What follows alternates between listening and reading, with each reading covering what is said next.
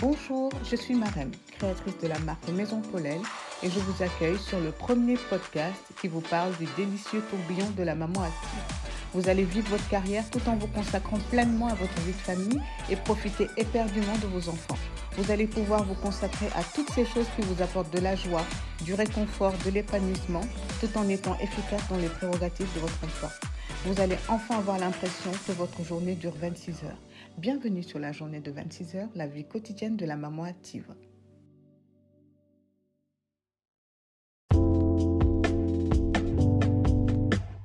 La vie de maman active n'est pas simple. Elle est complexe. Elle demande un dépassement de soi. C'est une réalité, pas tout de suite une évidence. On le découvre au jour le jour. Certaines femmes ont dans leur attitude une énergie, une combativité, une force qui se déculpe devant les épreuves de la vie. C'est au travers d'Instagram que j'ai découvert ce profil, somme toute normal, à la seule différence qu'il cachait entre ces lignes ce petit quelque chose. J'y voyais une malice, un je ne sais quoi tellement pétillant qu'il fallait lire entre les lignes, en second regard sur les photos de son feed. Lorsque j'ai cliqué sur son feed, j'ai tout de suite eu l'intuition qu'il serait intéressant d'avoir une conversation avec Morgane. Ne me demandez pas pourquoi. Juste une intuition. Je l'ai contactée. Je lui ai proposé cette interview. Elle a accepté tout de suite. Elle habite la région montpelliéraine. Je vis dans la région parisienne. Qu'importe, notre entretien aura lieu par téléphone. Et le voici. Bienvenue dans la journée de 26 heures. Vous êtes avec Marem et notre Wonder Mom d'aujourd'hui se nomme Morgane Raffaella.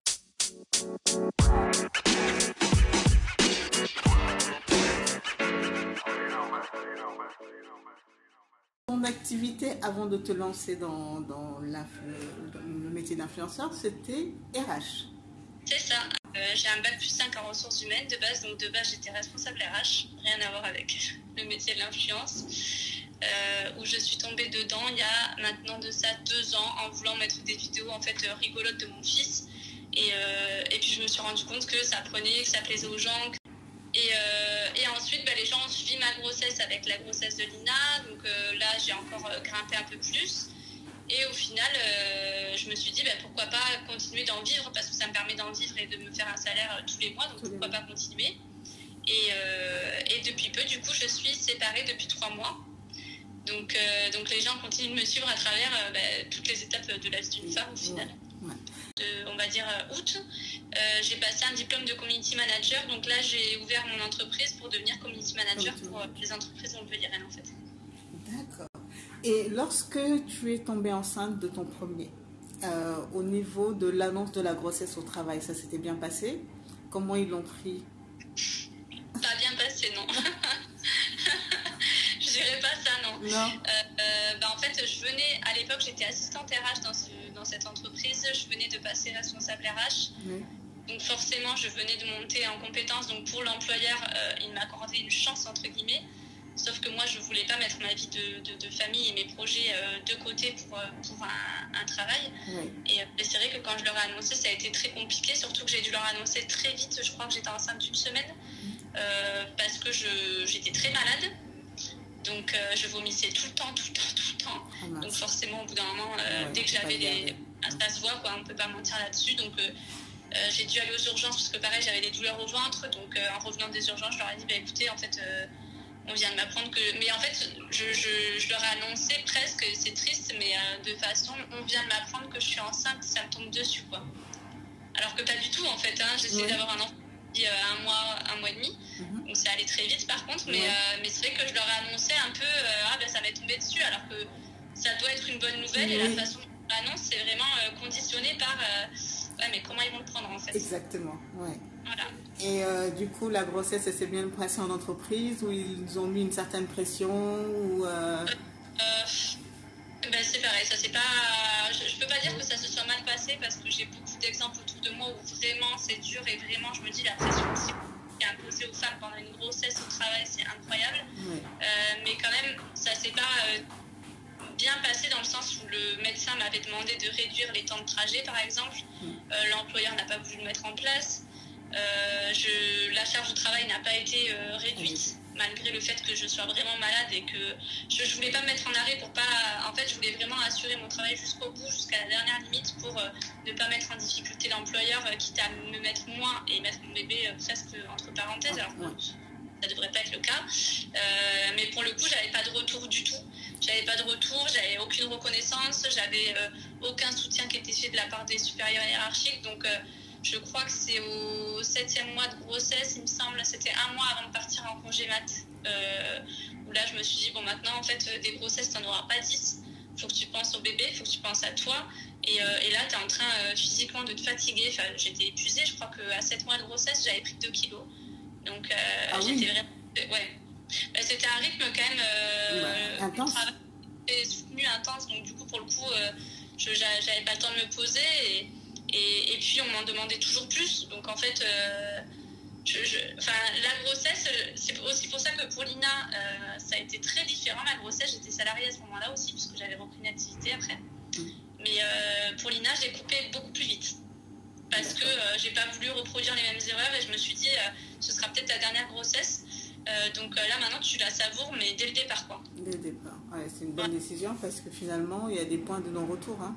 Si ça se passe mal, euh, c'est irrécupérable. Donc, euh, alors que l'entreprise, bah, au pire, on en retrouve une autre. quoi. C'est ça, exactement.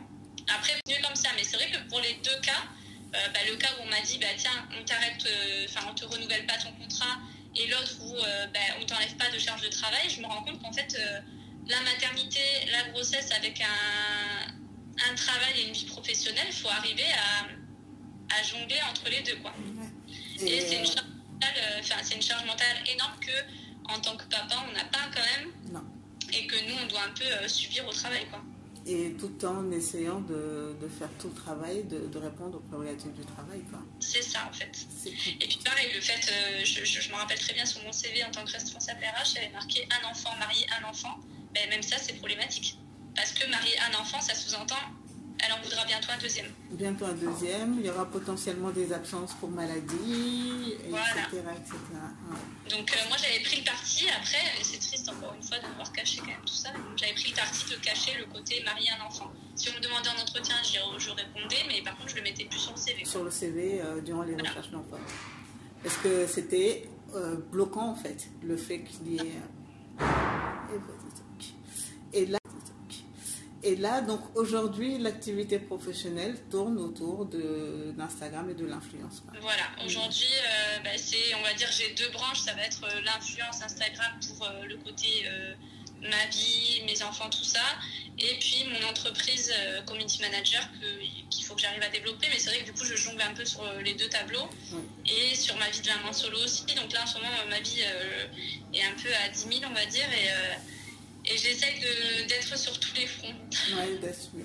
Et donc, le maman solo depuis trois mois ouais, comme j'ai pu entendre. La décision initiale n'est pas de mon fait à moi. D'accord. Euh, mais je pense qu'après, c'est la vie aussi. Ça faisait euh, quasiment 10 ans de couple. Donc, euh, les choses se sont essoufflées naturellement. Et nous, pour le coup, on a toujours été vraiment en accord sur l'éducation, en accord sur les valeurs, etc. Donc, de ce point de vue-là, on ne rencontre pas de difficultés. Et heureusement parce que déjà, c'est bien assez difficile, euh, tu vois, de les gérer euh, tous les deux, en plus de ma vie pro, de ma création d'entreprise, de, de la maison, de tout, en fait. Donc, si en plus, je devais gérer l'ex-mari. Euh, oui, parce que le, autour de moi, je, je, connais des mamans solo et c'est pas évident du tout. Donc, là, pour le coup, entendre ça, c'est presque limite l'espoir par rapport à ce que, ce que je vois. Et. comment as-tu, comment dit, comment as-tu vécu le basculement, le fait d'être en couple et de passer en, maman solo euh, bah, Alors là, c'est pareil. Je trouve que ça s'est fait euh, naturellement parce que, bah, encore une fois, mais c'est horrible à dire ça, mais la charge mentale y était déjà en fait parce que j'assumais déjà beaucoup de choses euh, toute seule. Donc, que ce soit les bains, que ce soit les repas, que ce soit les rendez-vous médicaux, enfin, c'est des choses euh, que, que, je faisais déjà en étant en couple seul. Donc, euh, mais d'ailleurs, il y a beaucoup de mamans qui me le disent, ça, qui me disent, moi, je suis en couple, mais pour autant, la vie de maman solo, j'ai l'impression de la vivre au quotidien. Et c'est vrai parce que euh, le nombre de personnes qui m'ont dit, oh, quand même, ton mari, il t'aide. Ben, moi, pour moi, il ne devrait pas m'aider en fait. Il a fait l'enfant avec moi, il, il m'aide pas. Il fait sa part, mais il m'aide pas. Et, Et, c'est cette vision qu'on a aujourd'hui de du, du, mari qui aide. Ah, mais il est sympa quand même, il est. C'est vrai que le passage, c'est bien fait parce que du coup, le côté. moi, j'appelle ça le quart d'heure américain le soir entre 10, 8h et 20h où là, d'un coup, c'est parti. Voilà, bain, repas, faire les histoires, les coucher, les. Enfin, donc euh, tout ça, j'avais l'habitude de le gérer un petit peu. Donc euh, si tu veux, je le gère très bien, ça, ça n'a rien changé. Euh, je dirais que la plus grosse difficulté, c'est quand Lucas va me demander un peu d'attention, des moments à lui, où là, c'est un peu frustrant pour moi parce que je ne peux pas me diviser. quoi. Donc c'est vrai que j'essaye d'être autant présente pour l'un comme pour l'autre. Mais malheureusement, par moment, je, peux, je, je sens bien que Lucas aurait euh, la nécessité de passer plus de temps qu'avec sa maman, chose qu'on faisait quand il avait le papa du coup, et que là aujourd'hui on a plus de mal à faire. Donc, euh, mais bon, ça c'est des choses qui vont se mettre en place après par la suite, mais, euh, mais c'est vrai que pour le moment c'est plus compliqué. Et puis pareil, j'ai été malade par exemple il y a deux semaines, là j'ai eu 42 fièvres, j'étais vraiment HS. Et, et, là ça a été dur parce que j'ai eu une prise de conscience où je me suis dit, bah là t'es seule quoi. Donc en fait, tu t'as beau avoir 40, t'as beau être euh, courbaturé de la tête aux pieds, en fait là c'est dans la tête, donc euh, tu n'y penses même pas et tu es obligé de es obligé de, de, faire ce que tu as à faire, d'être en mode presque robot en fait et de t'oublier et de te dire bah là il euh, y a tes enfants qui comptent sur toi, il y a le bain à donner, il y a les repas à faire, il y a, y a tout, à, tout à faire, une maison à organiser, à, à s'occuper, les courses à faire, bah, tant pis, tu es en mode robot, tu t'oublies et et j'avoue que là, j'ai eu un moment où euh, je, je, sentais que la fatigue était vraiment présente et où je me disais, waouh, ne euh, faudrait pas que tu sois malade comme ça souvent, parce que hmm. c'est quand même euh, c'est sport. Donc on va dire qu'il y, a des moments comme ça, je, je, peux pas mentir là-dessus, il y a des moments plus durs que d'autres où tu te dis, oui, effectivement, c'est là, il te manque une épaule sur laquelle t'appuyer parce que bah, tu es malade ou parce que tu as beaucoup de boulot et que euh, en plus le boulot euh, à mon compte bah, fait que je suis à la maison et que des fois les enfants demandent beaucoup d'attention à un instant où moi j'ai beaucoup de mails à traiter ou beaucoup de réponses à faire et où je, je, je jongle. Après, la chance qu'ils ont, entre guillemets, c'est qu'ils ont une maman un peu hyperactive. Donc, du coup, ça va, ça me plaît. Mais euh, ça me plaît d'être dans le speed tout le temps, etc. Mais, et c'est vrai que là, je les ai pas depuis hier. Bah, j'arrive à me poser, à faire les choses, à faire mes mails, à et j'avance beaucoup plus vite, forcément. Quoi. Et dans le quotidien, comment tu t'organises alors, dans ce cas-là? Euh, une journée type. Ouais. Euh, journée type, alors journée type quand il y a l'école, ben, encore une fois on a la chance de s'entendre très bien avec le papa, donc euh, en général Lucas se réveille avant Lina, je lui donne le petit déj, je l'habille, je le prépare, je prépare son sac, dans la foulée Lina se réveille, je l'habille, je la prépare, je prépare son sac, et là le papa arrive pour les chercher, parce que c'est lui qui les amène pour les voir tous les matins, donc à la nounou et à l'école, et après moi je me lance dans mon boulot à fond, et par contre, à partir de 4h30, c'est euh, récupérer Lucas, récupérer Lina. Euh, je les emmène au parc pour qu'ils sortent un petit peu. Je leur donne le goûter, je leur donne le bain. J'enchaîne avec les repas. Et souvent, à 20h, quand je les couche, ben, je retourne bosser en fait. Donc, euh, je suis dans mon bureau et je bosse des fois jusqu'à. Ben, des fois, ça m'est arrivé de bosser jusqu'à 2h du matin. Mais comme ça, je suis à jour de ce que je fais. En plus, je fais ma formation. En plus. J'avais une autre formation de community management qui approfondissait un peu mes, connaissances de base. Donc, je voulais vraiment mener de front, mais ça, tu vois, je le fais moins parce que je me rends compte que sur le long terme, je pourrais pas tenir. Quoi. Ouais, parce que ça, donc, faut... ouais. Voilà, Physiquement, en étant seul, ouais. Voilà, je me cantonne à, bon allez, si tu dois bosser une heure ou deux, une fois que les enfants dorment, pourquoi pas, mais tu t'arrêtes tu, après, tu prends aussi du temps pour toi et pour souffler. Quoi. Donc ça, c'est mes journées types quand euh, quand il y a école. Et après, quand c'est les week-ends, euh, ben, en fait, euh, les week-ends, maintenant, j'arrive. Le matin, Nina fait la sieste. Donc elle fait sa petite sieste. Lucas, il fait des puzzles, des choses comme ça si j'ai besoin de travailler. La chance que j'ai, c'est que il s'occupe très bien tout seul, Lucas. Donc il arrive à ben, justement faire ses puzzles, faire son trafic. Et moi, je peux bosser un petit peu. Et, et, après, dès que les deux sont levés, ben, c'est les repas, les emmener au parc, parce que c'est vrai qu'on reste jamais en place le week-end. Je veux vraiment qu'ils sortent un maximum. donc, euh, donc euh, on va toujours à droite à gauche, je les sors toujours. Et puis, euh, mm. et puis voilà, après, c'est vrai que par contre, c'est très carré. C'est-à-dire que j'essaie de ne pas me laisser déborder. Donc, tu vois, je... disons qu'il y a moins de place à l'imprévu qu'avant. Parce qu'avant, tu peux te permettre de te dire, bah tiens, ce soir, on a envie de manger, je sais pas moi, des tacos, bah, on va aller faire des courses à 18h. Si on rentre un peu plus tard, c'est pas grave. Papa prendra le relais pour le repas pendant que je leur donne le bain ça, malheureusement, tu vois, je je me le permets pas encore parce que euh, pour moi, c'est trop, trop, trop, trop rapide le soir et puis ils sont tous les deux en bas âge quand même. Donc, euh, donc euh, je, on sait jamais comment la soirée peut se passer.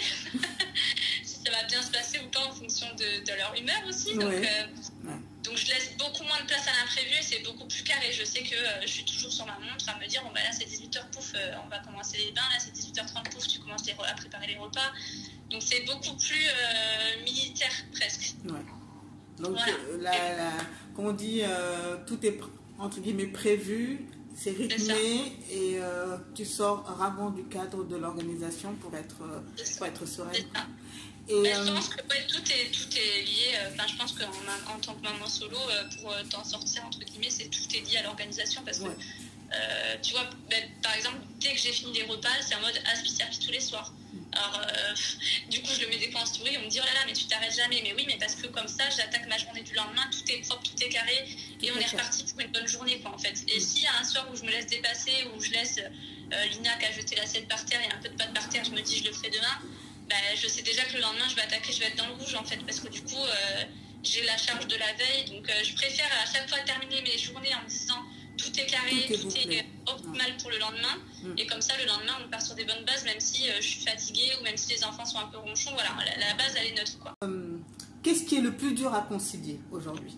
Le fait d'être euh, maman solo, maman et entrepreneur, parce qu'aujourd'hui, clairement, tu es entrepreneur, je considère. Qu'est-ce qui est plus dur à concilier de tout alors, le plus dur à concilier, je dirais que c'est le fait d'être tu vois, c'est même pas, je pourrais même pas te dire le fait d'être entrepreneur parce que d'un côté, c'est une facilité aussi, parce que si Nina est malade, je peux du coup me permettre d'aller la chercher, alors qu'on sait très bien qu'aujourd'hui, un employeur, euh, il va falloir poser un jour enfant malade, etc. etc. Euh, d'un côté, c'est une facilité que j'ai d'être à mon compte parce mm. que euh, je me rends compte que je suis libre de m'organiser comme je veux et je suis libre de prendre du temps pour mes enfants s'ils en ont besoin. Mais d'un côté, c'est dur aussi parce que euh, par moment, je me rends compte que j'aurais besoin d'être beaucoup plus sur mon activité, beaucoup plus sur mon entreprise, et que comme je suis maman solo, je ne peux pas. Euh, j'ai envie de rien prouver à personne, par contre à mes enfants, oui. De leur prouver, euh, de leur montrer, et de montrer par exemple à Lina, tu vois, Lina, une femme, c'est ça, quoi. C'est aujourd'hui, je suis seule, mais j'y arrive, et même encore mieux parce que je me donne les je me donne les outils pour y arriver en fait et, je me donne enfin je donne tout pour arriver à, à mon but et, et à mes rêves. Quoi. Donc euh, encore plus en étant maman solo, je dirais, parce que euh, la pression est encore plus forte, parce que je me dis, je j'ai pas envie que Lina se dise, bah, maman, euh, elle a divorcé, elle était au fond du sac, ça a été dur pour nous. Mais, mais, ce qui serait possible en soi, parce que malheureusement, c'est la. Ça existe, oui, oui. Voilà, mais c'est pas du tout la vision que je veux qu'elle ait de, de, de, de, moi et ni de la femme en général. Je veux vraiment qu'elle soit indépendante et que et qu'elle se dise, bah, nous les femmes, on a un pouvoir et on se hors bat. commun. on se laisse pas faire. Et dans ta vie de maman solo, est-ce que tu ressens des, des préjugés par rapport à cette situation? Ouais. Ouais Ah ouais, énormément. Quand je vois ton visage. Beaucoup Ah non, ah oui, là par contre, c'est euh, même pas des préjugés, c'est des fois je me dis, mais les gens sont. C'est presque malveillant en fait.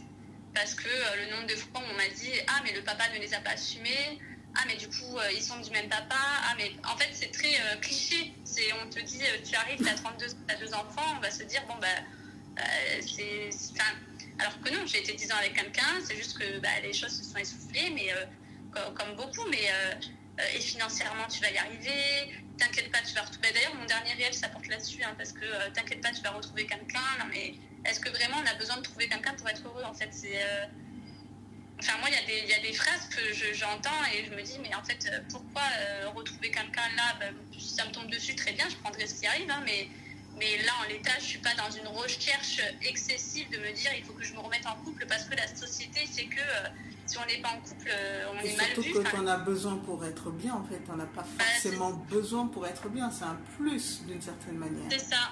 Et en fait, euh, c'est beaucoup de préjugés autour de ça, du euh, tu vas retrouver quelqu'un et financièrement c'est pas trop dur. Euh, et du coup, il est allé voir ailleurs, il t'a trompé. On, peut ne, on peut se séparer et pour autant qu'il n'y ait pas de, drame derrière la séparation. En fait, ça peut être les choses normales de la vie aussi. Et, je, trouve qu'il y a des préjugés quand même sur la maman solo ou pareil, ah mais du coup tu dois plus avoir de vie sociale, comment tu fais pour sortir ben, en fait, on peut être maman solo et, euh, et, avoir une vie sociale hyper épanouie, et c'est mon cas d'ailleurs, et, euh, sortir, avoir des amis, avoir une vie en fait. Et dans ces cas-là, c'est, euh, c'est-à-dire que tu peux, tu peux compter sur le soutien de la famille, des amis ou du père pour, parce pour avoir Ben, une vie moi, sociale. encore une fois, dans notre cas à nous, on a la chance d'être en très bon terme. Donc, euh, ben, quand papa les a déjà le week-end, Bah, euh, forcément, voilà, là, je, je profite. Euh, la journée, comme je suis à mon compte, autre facilité, ben, je peux me permettre d'aller au sport entre midi et deux, qui est à côté de la maison. Donc, je vais au sport tous les midis. Bah oui. Voilà, donc euh, je vais au sport tous les midis. Et puis, pareil, c'est vrai que la vie euh, s'arrête pas le soir à 20h quand je dis que les deux dorment. Euh, moi, je vais pas forcément aller me coucher, donc je peux très bien inviter des amis à la maison à manger, boire un coup. Enfin, je. Après, je pense encore une fois que c'est la société qui veut ça et Ouais. on est, on est toujours à se dire, enfin, faut être une maman parfaite, faut être mariée, faut avoir tant d'enfants, faut avoir un travail comme ci, comme ça, faut. Et le problème, c'est que ça dans le tout, on est dans l'excès, dans le tout, je trouve, et, euh, et on a presque, moi presque par moment, je me dis c'est triste, mais j'ai- je, je devrais peut-être cacher mon bonheur d'être célibataire parce que euh, ça dérange, en fait. Ce serait dommage. Non mais, Bah oui. non mais du coup, euh, je Parce que je pas. pense que ça aiderait d'autres personnes, je pense. Le fait de voir qu'il y a une autre manière de vivre déjà son célibat et de vivre euh, bah, sa vie de maman solo, c'est pas si dépressif que ça. Parce qu'on a l'image, forcément, hein, c'est un préjugé, mais on a toujours l'image de la maman solo qui est dépassée, qui n'en peut plus, qui a besoin d'aide, qui a ton profil, c'est de montrer qu'il y avait une autre image de la maman solo. Il y en a qui s'en sortent très bien, il y en a qui sont entrepreneurs. Enfin, il faut vraiment qu'on arrive à véhiculer des images positives d'une situation donnée, qu'on la subisse ou non. Il y a aussi du positif qui peut en sortir. C'est ça ça. qui est important. Moi, c'est ce que j'essaye de montrer là sur ma page, c'est que. euh, euh, alors, je la subis pas la situation parce que, euh, comme je disais, je, c'est un renouveau pour moi. Ouais. Par contre, effectivement, de base, la, la- la décision ne vient pas de moi, mais j'ai choisi le parti de me battre et de me dire ça vient pas de toi, mais c'est le destin, c'est la vie. Et aujourd'hui, j'ai les deux plus beaux cadeaux qu'on puisse avoir, c'est mes enfants. Et, euh, et j'ai envie au quotidien, mais qu'ils se disent mais notre maman, on a, enfin, ils m'ont jamais vu pleurer, les enfants, ils me verront jamais pleurer parce que euh, c'est pas l'image que je veux qu'ils aient de, de- de leur maman. Mm. Et, euh, et c'est vrai que pour moi, c'est important de véhiculer ça sur Instagram parce qu'effectivement, comme tu dis, il y a trop de, trop de clichés négatifs sur la maman solo. Quoi. Ouais. Et euh, c'est pas que du négatif. Alors oui, il y a des moments difficiles, bah, comme- je te dis, quand je suis malade, etc. Forcément, c'est pas facile. Mais euh, après, on en tire aussi le. Je, je pense que de toute situation, même des situations difficiles, on peut en tirer du positif en fait. Donc euh, c'est ce que j'essaye de faire et c'est ce que j'essaye là de véhiculer euh, tous les jours dans mes stories, dans mes posts, parce que je, euh, de ce que j'entends, et de, de ce que je, je peux entendre de mes amis, même de connaissances, même d'abonnés, je me dis mais c'est incroyable euh, la vision. Enfin souvent on me dit oh là là t'es une Wonder Maman. Bah non, je suis une maman tout court, mais une maman qui a décidé de, de- de prendre la vie du bon côté et d'être Ouais. positive quoi. Ouais, mais ça, c'est quand même Wonder. Hein. Ouais. C'est pas, non, mais c'est pas une situation simple en soi. On le Oui. sait, qu'on soit en couple, qu'on ait des enfants. euh, moi, je suis en couple, j'ai des enfants. Je sais qu'à la fin de la journée, je suis morte. Parce que Ouais. l'entrepreneuriat, la vie, comme tu dis, la charge mentale, tout gérer, etc. Donc, de toute façon, déjà quand on est en couple, ça reste compliqué alors que tous les deux, on se donne corps et âme dans notre vie de famille pour nos enfants. Donc, euh, à côté, lorsqu'on est seul, il y a ce côté wonder. Ça, il faut l'accepter. Il y a ce côté wonder. Ce que je trouve d'autant plus wonder, c'est de le, de le faire avec beaucoup de positif, de ne pas s'apitoyer sur son sort. C'est ce qui m'a beaucoup plu, pour être très honnête. Le fait de ne pas s'apitoyer sur son sort et de se dire, OK, là, c'est arrivé. On passe à, entre guillemets, à autre chose, c'est-à-dire qu'on le vit sa vie autrement, on s'adapte et puis on fait les choses pour que ça se passe bien et que les enfants ne le ressentent pas. C'est vraiment une des raisons pour lesquelles je t'ai contacté comme ça, comme une. Avec plaisir. je me suis dit, bon, bah, hey, je la contacte, j'aime trop son profil. Et puis, euh, et puis c'est vraiment ce que je voulais faire ressortir dans le podcast. Voir, bon, ok, je suis maman solo, mais il y a une vie après. Et, et voilà, je, je donne tout ce qu'il faut pour que, pour ce que cette vie, bah, elle soit bien, en tout cas pour moi. C'est ce que vrai beaucoup. que c'est ça, l'idée c'est ça, c'est il y a une vie après. Ouais. En fait, il y a une vie après, il y a une reconstruction après, alors euh, plus ou moins facile pour, euh, selon, je pense, les caractères aussi. hein. Et Mais, euh, la a- séparation, enfin, les Voilà, conditions de la vie s'arrête pas parce qu'on se sépare, la vie ne s'arrête pas parce que euh, les enfants vont avoir peut-être par la suite euh, un beau papa, une belle maman, c'est pas grave. Et je pense que si les choses sont faites intelligemment, en fait, je pense que aussi, pareil, il faut vraiment toujours penser aux enfants. Quoi. Enfin, c'est facile à dire hein, parce qu'il y a des situations où je peux comprendre que la, colère, la haine prennent le dessus, mais je pense qu'il faut toujours penser au bien-être des enfants et se dire que là, à l'heure actuelle, on est en train de construire leur psychologie future. Et, euh, et, moi, clairement, j'ai envie qu'ils aient une vision de l'amour euh, un peu bisounours et qu'ils croient en tout ça, au mariage, en toutes ces belles choses, quoi. Comme moi, j'y ai cru et comme j'y crois encore, hein. franchement, euh, mes rêves ne s'arrêtent pas. Mais donc, donc, du coup, c'est vrai que la priorité pour moi, et je pense pour le papa aussi, c'est vraiment de se dire on est presque copains. Moi, ça arrive souvent que Steph vienne boire le café le matin, quoi. Et pourtant, on sait très bien, lui et moi, qu'il n'y aura plus jamais rien. Mais on sait très bien aussi qu'on a deux enfants et que la priorité, c'est leur bien-être. La priorité, c'est euh, euh, qu'ils soient dans des bonnes dispositions pour se construire euh, un avenir. Et, puis, voilà. que dire de plus?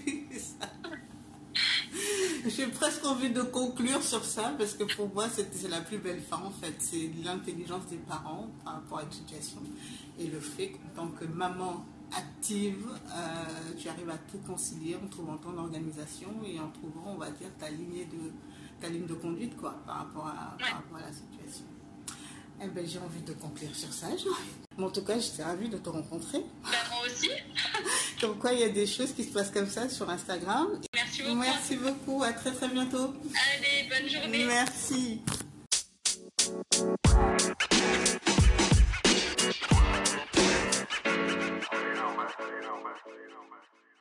Cet épisode est désormais terminé. Merci d'être là et à très vite pour un nouvel épisode.